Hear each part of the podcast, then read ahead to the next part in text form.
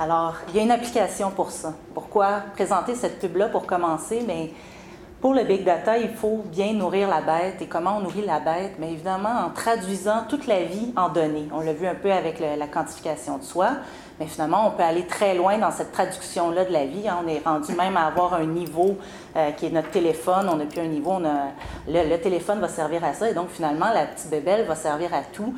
There's an app for that. Et donc, je m'excuse, je vais être obligée de me tourner souvent. Pourquoi y a-t-il autant de données numériques? Pourquoi y a-t-il autant de données? Pourquoi y a-t-il autant de big data? Bien, parce que nous sommes en train de traduire le monde en données numériques. C'est pour ça qu'on dit qu'on est en train de rentrer dans, depuis longtemps, on est dans le paradigme de la trace numérique. Et donc, la trace numérique devient euh, une question fondamentale pour essayer de comprendre le big data, parce que c'est, selon moi, le point de départ pour comprendre ce qui se passe d'un point de vue euh, sémiotique dans la production du sens. Et donc, on est des traces volontaires. Hein. Depuis le 2.0, on dit que c'est des traces volontaires, qu'on veut bien aller sur Facebook, poster euh, nos photos de famille, aller sur tel site, bon, etc. Oui, très bien, il y a les traces volontaires, je suis tout à fait d'accord. Mais il y a beaucoup de traces involontaires. Et là, involontaire, ça ne veut pas dire nécessairement inconsciente. Je sais très bien que quand je vais taper un mot dans, Google, ben lui retient ce mot-là, l'enregistre, en fait une trace. Même si je le sais, même si mais même si je peux être consciente de ça, mais elle demeure involontaire parce que je ne peux rien faire contre. Google enregistre tout ce que je vais taper dans, le furteur. Et donc, à ce moment-là, la seule solution que j'ai, ben, c'est de ne pas l'utiliser, de, me déconnecter. À un moment donné, ça devient la seule solution, c'est d'être déconnecté. On entend que c'est assez radical. Alors, je laisse énormément de traces involontaires à travers ma navigation. Et donc, je vis et je laisse des traces numériques. Et de plus en plus, on sait que récemment, le chiffre est assez frappant. On dit qu'en deux ans, on a produit plus de données que depuis le début de l'humanité. Donc, on est vraiment de manière exponentielle en train de produire énormément de données, de traduire notre vie avec des traces numériques. Est-ce qu'il y a des changements qui sont apportés aux traces numériques? Parce qu'évidemment, laisser des traces, c'est pas nouveau. Hein. Mon album de famille, c'est des traces. Euh, euh, mon petit journal euh, avec mes pensées, c'est des traces. mes bulletins scolaires, tout ça, c'est toutes des traces qu'on laisse. Mon, mon, mon, mon, certificat de naissance, etc. Oui, bien sûr, on laisse des traces, on vit, on laisse des traces. Il n'y a pas de problème, c'est pas nouveau. Mais est-ce qu'il y a quelque chose qui change à partir du moment où on parle de traces numériques? Mais d'abord, il y a des activités qui, avant, laissaient aucune trace, qui désormais en laissent une. Quand je suis constamment euh, euh, euh, sur traqué avec mon GPS sur mon cellulaire, je laisse des traces de mon passage. Quand je m'en vais consulter à l'époque une encyclopédie pour aller regarder l'entrée Machu Picchu, ben, désormais, je consulte Wikipédia et je laisse une trace. toutes sortes d'activités comme ça où à l'époque, ben, je ne laissais pas de traces et désormais mes activités qui qui, était, disons, secrète, si on veut, maintenant laisse des traces. Un autre changement, bien, il y a une plus grande circulation de ces traces-là. Hein. mon album photo d'enfance reste euh, dans mon salon, alors que là, bien, moi, mes photos circulent, euh, il y a toutes sortes d'informations qui circulent, il y a beaucoup de compagnies qui sont intéressées par mes traces. On sait que quand je vais sur Amazon ou sur IMDB, bien, sur IMDB, il n'y a pas juste IMDB qui écoute ce que je fais. On sait très bien qu'Amazon est très intéressé par les fiches de films que je vais aller consulter. Donc, euh, à ce moment-là, il y a vraiment une très grande circulation des traces. Le traitement qui est possible à partir du moment où on les numérise, bien, ces traces-là deviennent traitables, quantifiables, utilisables, euh, algorithmisables, si on peut dire. Et donc, là aussi, une différence qui, qui, qui, qui est de taille par rapport aux autres types de traces. Il y a une mathématisation et une objectivité hein, des traces. C'est une des prétentions hein, parce qu'on va les traduire euh, en, langage euh, informatique. On va les objectiver. On va voir un petit peu comment ça se passe du point de vue sémiotique, mais on va venir mathématiser toutes ces traces-là, ce qui va nous permettre de les traiter. Hein, parce que pour pouvoir traiter cette quantité-là, on ne peut pas le faire à la mitaine. Il faut l'automatiser. Bien, pour ça, il faut le mathématiser. Et donc, évidemment, le dernier point, c'est une question d'échelle. Oui, j'ai toujours laissé des traces, mais là, c'est majeur, c'est énorme les traces que je vais laisser. Et donc, si à chaque moment je suis, je laisse des traces en arrière de moi, bien là, en a vraiment une question d'échelle qui vient changer le paradigme radicalement. Donc, les traces du big data, on passe, lorsqu'on navigue, lorsqu'on est connecté, euh, lorsqu'on se promène avec notre cell et notre GPS, on laisse des traces. Ces traces-là deviennent données, OK? Donc, on passe des traces qui deviennent des données. Ces données-là, on va dire qu'elles sont brutes. Hein? On, entend ça, que ce sont des données brutes. Elles sont latentes. Latentes, pourquoi? Mais tant que je ne les interprète pas, euh, ça, reste des données brutes euh, latentes qui attendent d'être interprétées un peu comme si on veut un livre. Hein, le livre qu'on laisse sur le, comptoir, bien, à ce moment-là, c'est des données latentes. Au moment où je l'ouvre, je, le lis, bien là, j'actualise, j'interprète ces données-là. Mais c'est un peu la même chose. On a ces données-là qui ont dit brutes, latentes. Et là, qu'est-ce qu'on fait avec ces données-là? On fait du forage de données. Hein. Vous avez tous entendu l'expression de data mining. Et donc là, c'est comme si on allait forer une mine. Et donc là, vraiment, c'est le même principe, comme si c'était tout aussi naturel d'aller forer des données que forer euh, des minéraux. Et donc, on va utiliser là un vocabulaire très euh, euh, scientifique, très neutre, pour expliquer ce qu'on va faire avec les données. On va faire du forage de données. Et donc, le fantasme du big data ou la prétention, c'est vraiment de dire, bien, en faisant ce forage de données-là, mais le réel va nous être, révélé, on va savoir ce qui se passe dans le monde, la réalité va être là, on va, exactement savoir ce que les gens font, ce qu'ils aiment, ce qu'ils n'aiment pas, bon, etc., etc. OK? Donc, le fantasme là, d'une réalité révélée évidemment, on pourrait dire, ben oui, c'est de capter l'extériorité pour avoir accès au monde. Hein. C'est comme ça qu'on va voir qu'est-ce qui se passe. On va enfin savoir qu'est-ce qui se passe. Et comme si, à ce moment-là, la subjectivité était évacuée, comme si ces données-là étaient évacuées de toute subjectivité, de toute subjectivité collective, parce que ce sont des données brutes, ce sont des minéraux qu'on ne peut pas discuter. Hein. Comment discuter? C'est des traces. Et donc, toute subjectivité est évacuée. Et en ce sens-là, elles deviennent non discutables parce que objectivées. OK? Et donc, c'est des données neutres, comme la technique, hein, comme l'a très bien démontré André, comme si les données étaient tout aussi neutres euh, que la technique. Et ça, on l'entend beaucoup. Hein, que, tant qu'on ne fait rien avec, elles sont neutres. Donc, ce qu'on peut euh, remarquer, c'est qu'il y a en fait une désymbolisation euh, des données numériques. Qu'est-ce que ça veut dire? Bien, on, va faire un passage des traces hein, qu'on va laisser vers des données désymbolisées. La symbolisation, qu'est-ce que c'est? C'est l'association d'idées pour un groupe social donné qui nécessite l'imagination afin de charger le signe de signification. Qu'est-ce que ça veut dire concrètement et rapidement? Le symbole est euh, obtient son sens, si on veut, par convention. C'est par convention qu'on va associer tel élément à tel sens. L'exemple le, plus facile, c'est celui de la langue. C'est par convention sociale qu'on s'est entendu qu'en français, le mot chat ben, référait à l'animal. En anglais, c'est cat, gat, etc., dans toutes les langues mais c'est par convention sociale que le mot chat renvoie à l'animal. Ça aurait pu être tout autre chose comme, comme mot. Mais à partir du moment où on s'entend, ben, c'est ce qui permet, par exemple, dans le cas de la langue, de se comprendre. Donc, le symbole fonctionne sur la base d'une convention, une convention collective qui permet, évidemment, d'avoir une négociation sociale, c'est-à-dire qu'il peut y avoir évolution. À un moment donné, on se demande si euh, email, on va le traduire par euh, mail, euh, par courriel, par, bon, etc. Ça évolue. Hein? On, on fait évoluer la langue comme on fait évoluer tous les, sens qui sont attachés au symbole. Il y a une négociation qui est possible. Mais qu'en est-il des, données, des traces numériques? Mais elles deviennent non négociables. Parce qu'à partir du moment où elles sont la preuve d'un passage, de quelque chose qui est désormais absent, qui a laissé une trace, comment puis-je nier le fait, comment puis-je négocier socialement le fait que je suis allé rentrer dans mon moteur de recherche Machu Picchu, par exemple? Et donc, ça devient des traces non symboliques. Ça devient des preuves d'un passage. Et donc là, on ne le négocie pas socialement. C'est des preuves. Et donc, il n'y a pas d'imaginaire, il n'y a pas de rapport de convention qui sont associés à ces données-là. Il n'y a qu'un rapport de contiguïté, c'est-à-dire de qu'il y a eu euh, contiguïté entre le fait que je laisse une trace euh, euh, lors d'une action. Et donc, à ce moment-là, ben, c'est neutre. Hein. Je ne peux pas nier que j'ai rentré ce, mot-là, par exemple, dans, le, dans le furteur ou que je suis passé à tel endroit à tel moment. Et donc, on peut faire le, le, le, parallèle avec la trace des pas dans la neige, Hein?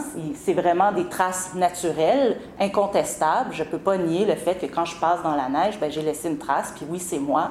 Voilà. Un peu la même chose dans le passage euh, des traces numériques, comme les traces de pas dans la neige. Elles sont donc désymbolisées. Ainsi, les, données numériques sont désymbolisées et jugées comme neutres, puisqu'étant pas le reflet d'une volonté d'un corps social de symboliser un imaginaire, une culture, une idéologie, mais bien le simple effet naturel d'une cause. OK?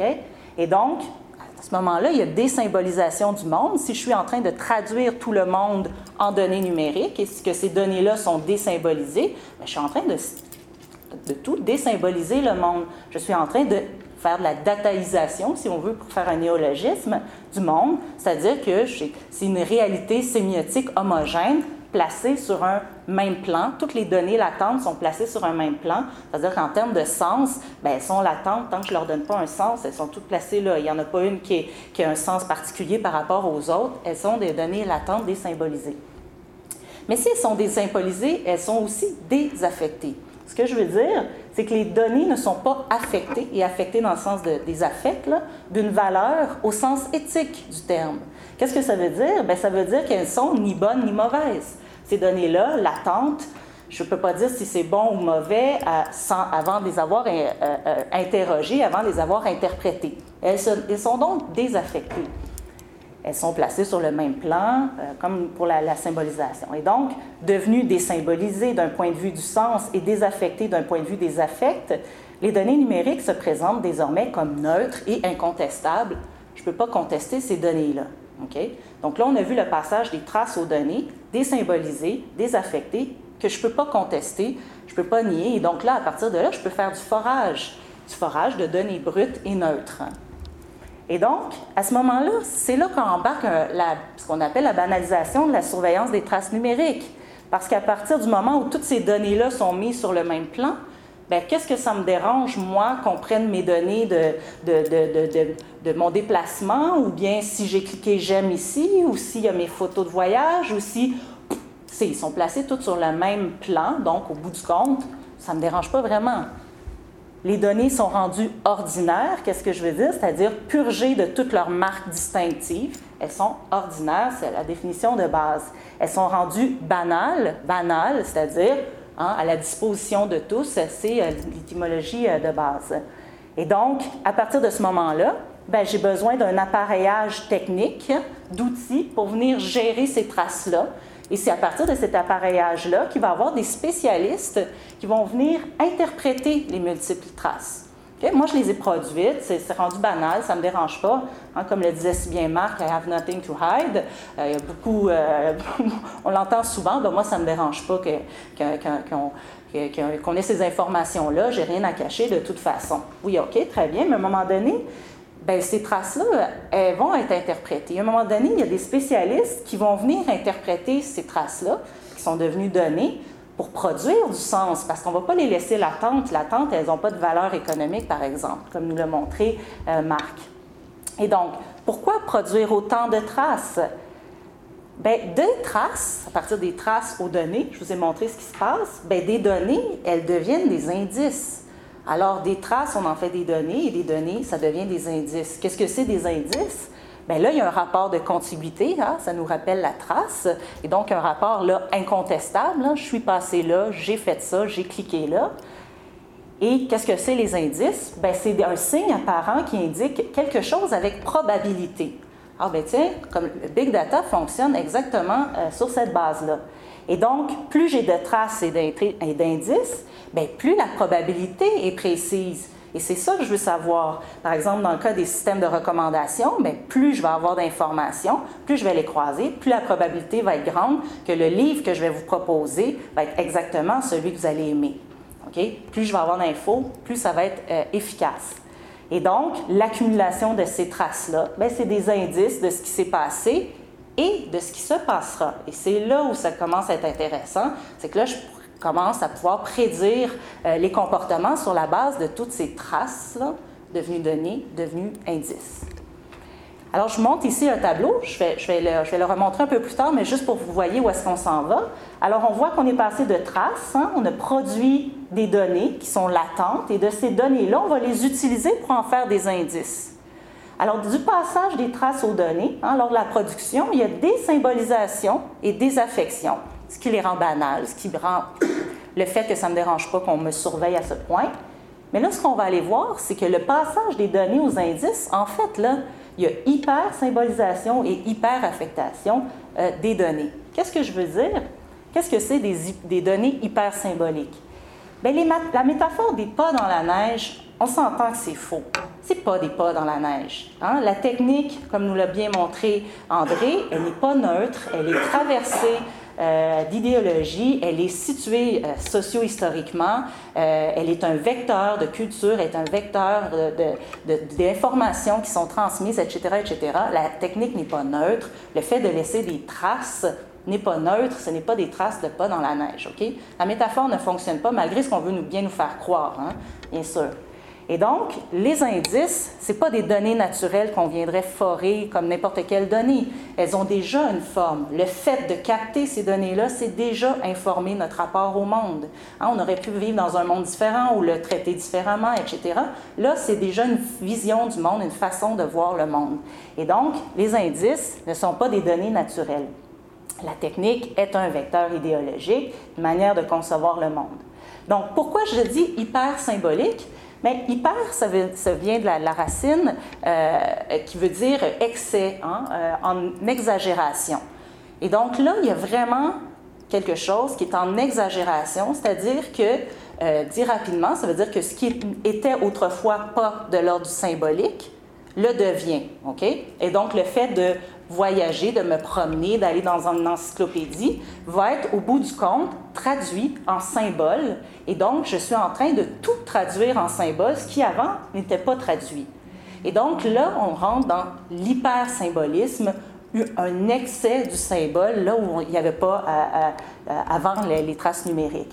Et donc, les données deviennent des symboles basés sur une convention. Pourquoi? Mais parce qu'elles sont traduites en langage informatique. Et là, c'est un traitement, c'est un langage. Et pour avoir le langage, ben, il faut avoir le code. Hein? Comme en français, pour comprendre, ben, il faut que vous connaissiez le français. Si vous ne savez pas le français, vous ne comprendrez pas ce que je suis en train de dire. Ben, c'est la même chose avec les langages informatiques. Donc là, on est en train de... Ben, on, symbolise, ce sont des symboles qui sont traités à travers les langages informatiques. On a de l'encodage, la traduction machinique, un langage, une interprétation qui est faite à travers les couches machiniques, les couches informatiques. Et donc, la convention est désormais détenue par la machine. Hein. Vous vous souvenez, le symbole fonctionne par convention. Avant, c'est une convention qui était sociale dans la, dans la langue, mais là, la convention, elle est détenue par la machine. Et donc, c'est elle qui sait que tel élément va référer à telle chose. Oui, on va me dire, oui, mais les, programmeurs le savent, il y a moyen de... Oui, je veux bien. Mais même les programmeurs, euh, on sait, il y a plusieurs couches hein, informatiques qui, se superposent. Et au bout du compte, il n'y en a pas tant que ça qui comprennent l'entièreté des couches jusqu'au hardware, jusqu'au 0 puis au 1. Là. Euh, et donc, c'est quand même complexe hein, de comprendre toutes ces couches-là, toutes ces couches de langage conventionnel de symbolisation, d'où l'hypersymbolisation. Et donc, on est très peu à pouvoir négocier négocier socialement, comme je vous disais, la convention du symbole. Là, on est très peu à pouvoir négocier parce que finalement, on est beaucoup à, ce que ça nous échappe. Hein. Euh, on ne comprend pas nécessairement euh, tout ce qui se passe euh, en dessous de, de, de l'interface qu'on a devant les yeux. Et donc, quand je reprends ici mon iPhone, mais j'ai l'impression d'avoir le contrôle sur l'iPhone. Et ça, je pense que c'est la grande force euh, de Apple. Ils ont été vraiment brillants là-dessus. C'est de me donner l'impression d'avoir le contrôle parce que je peux mettre l'application que je veux, cette app-là ou non, l'organiser comme je veux. Hein? Puis finalement, au bout du compte, c'est notre cellulaire. Il n'y a pas deux seuls pareils. Puis c'est mon iPhone, puis c'est pas le tien. Et il est personnalisé. J'ai l'impression que c'est le mien. Et donc, j'ai un contrôle là-dessus. Mais au bout du compte, c'est une boîte noire. Je ne comprends pas comment ça fonctionne, j'ai aucune idée. Et si, et, particulièrement Apple, où c'est un système très fermé, hein, comparé au Android, où déjà il y a une plus grande flexibilité, mais c'est fermé comme boîte. Et là, il y a quelqu'un qui a du contrôle et c'est pas moi. C'est pas parce que je mets cette app-là ou celle-là que je contrôle l'affaire. OK? Et donc, à partir de ce moment-là, on peut voir qu'il y a hyper symbolisation hein, par le langage informatique, mais ils sont aussi hyper affectés. Qu'est-ce que je veux dire là? C'est que les données, hein, ces données-là latentes, elles sont par la suite affectées d'une valeur monétaire principalement. Marc nous l'a bien démontré à quel point il y a possibilité de faire de l'argent avec ces big data-là, ces données-là. Et donc là, je vais leur affecter une valeur monétaire au lieu d'une valeur éthique, par exemple. Et donc, ce qui n'avait aucune valeur avant va en acquérir une. Qu'est-ce que ça veut dire? Bien, avant que j'aille chercher le, Machu Picchu dans mon encyclopédie, ça n'avait aucune valeur monétaire. Aujourd'hui, bien, pour une compagnie aérienne, ça vaut de l'argent.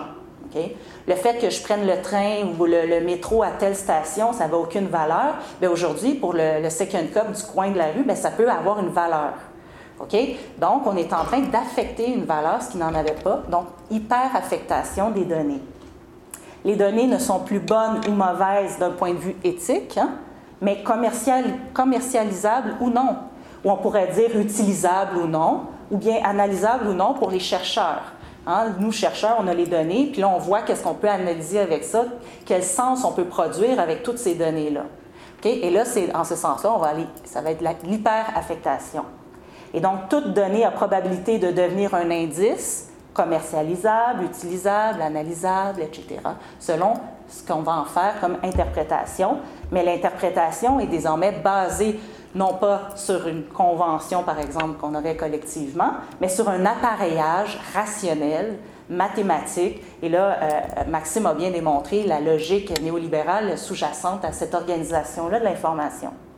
Et donc, si on retourne ici au schéma, je pense que vous comprenez plus là, le passage d'une désymbolisation et désaffection hein, vers une hypersymbolisation et une hyperaffectation pour en faire des indices. Des indices de quoi? Bien, d'une traduction du monde. On nous révèle le monde à travers ces indices-là qui deviennent incontestables. Hein? On l'a vu, ce sont des données brutes, incontestables. Je ne peux pas nier que oui, j'ai cliqué là, j'ai fait ci, j'ai fait ça.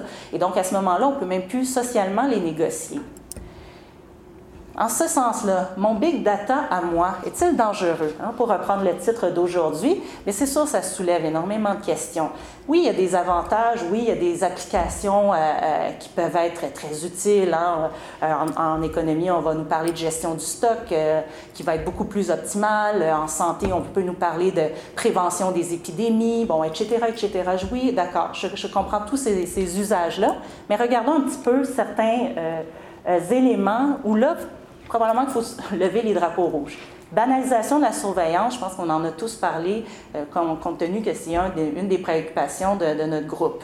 Et donc, oui, à partir du moment où je commence à banaliser cette surveillance-là, qu'est-ce qui arrive? Bien, à un moment donné, la vie privée devient suspecte.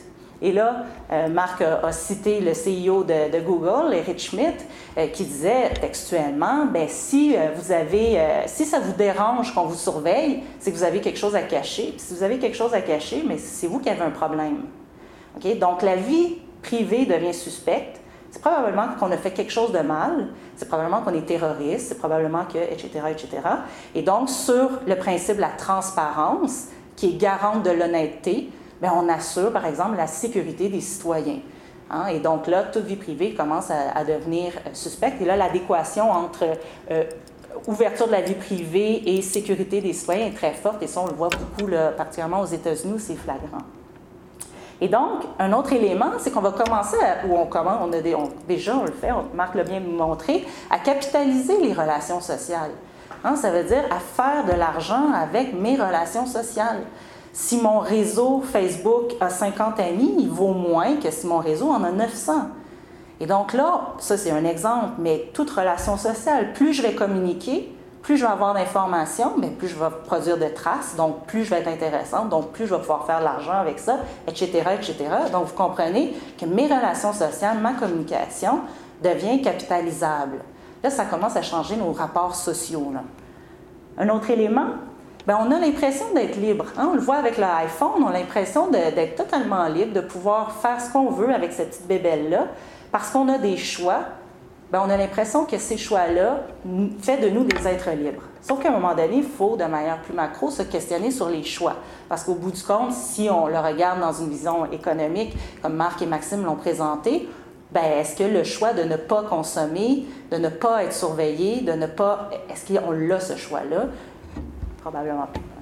Et donc, au bout du compte, et ça, c'est la question que je travaille principalement avec le, groupe euh, actuellement, c'est de finir par confondre l'identification machinique, hein, ce qu'on m'attribue comme identification, avec mon identité humaine. Et là, il y a une grande confusion où on dit qu'on a des identités numériques, là, on peut multiplier nos identités, etc., etc. Non, non, non, on n'est pas dans l'ordre de l'identité, on est dans l'ordre de l'identification quand Amazon me profile comme quelqu'un aimant la science-fiction, c'est pas mon identité, c'est une identification. Sauf que là où il y a un risque, c'est que je finisse par croire que ce qu'on me renvoie comme image de moi, comme identification, c'est mon identité. Et que je finisse, moi, à m'adapter, à me conformer à cette image-là qu'on me renvoie. Et finalement, j'en arrive à confondre, probablement un peu comme Heidegger disait, le destin de la technique avec mon propre destin. Je paraphrase bien. Et donc, à ce moment-là, ben, c'est sûr que si j'ai besoin d'un panda pour me dire comment je vais, bien, ça commence à aller loin. Et pour finir... Un panda cute. Oui, un panda cute, ça c'est vrai. Ici, juste pour finir, un dernier exemple qui ressemble au panda. Ici, le Mood Control Light, hein, un Affect Hour System. Qu'est-ce que ça fait? Bien, c'est un peu comme le panda, hein, ça va voir mon, mon, humeur, mais là avec des senseurs. Et selon euh, un barème qu'on a déterminé, qu'avec tel, tel signaux, telle trace que je pourrais envoyer, bien, ça voudrait dire que je suis dans tel mood, dans tel état d'esprit. Et donc, la machine va adapter la lumière, l'éclairage. Et donc, si je suis très excitée, on va y aller avec une lumière tamisée, si bon, etc. Alors là, j'ai même plus, moi, à réagir. Mon environnement va répondre à ce qui est autour de moi. Et finalement, à un moment donné, je vais m'adapter à cet environnement-là et je vais finir par demander à la machine comment je vais aujourd'hui. Là, on peut se demander si on n'est pas en train de perdre peut-être un rapport sensible au monde. Euh, non pas qu'on veut être catastrophique les quatre, mais il faut quand même se, poser la question si à travers toute cette dataisation-là du monde, on n'est pas en train de perdre un peu de notre humanité.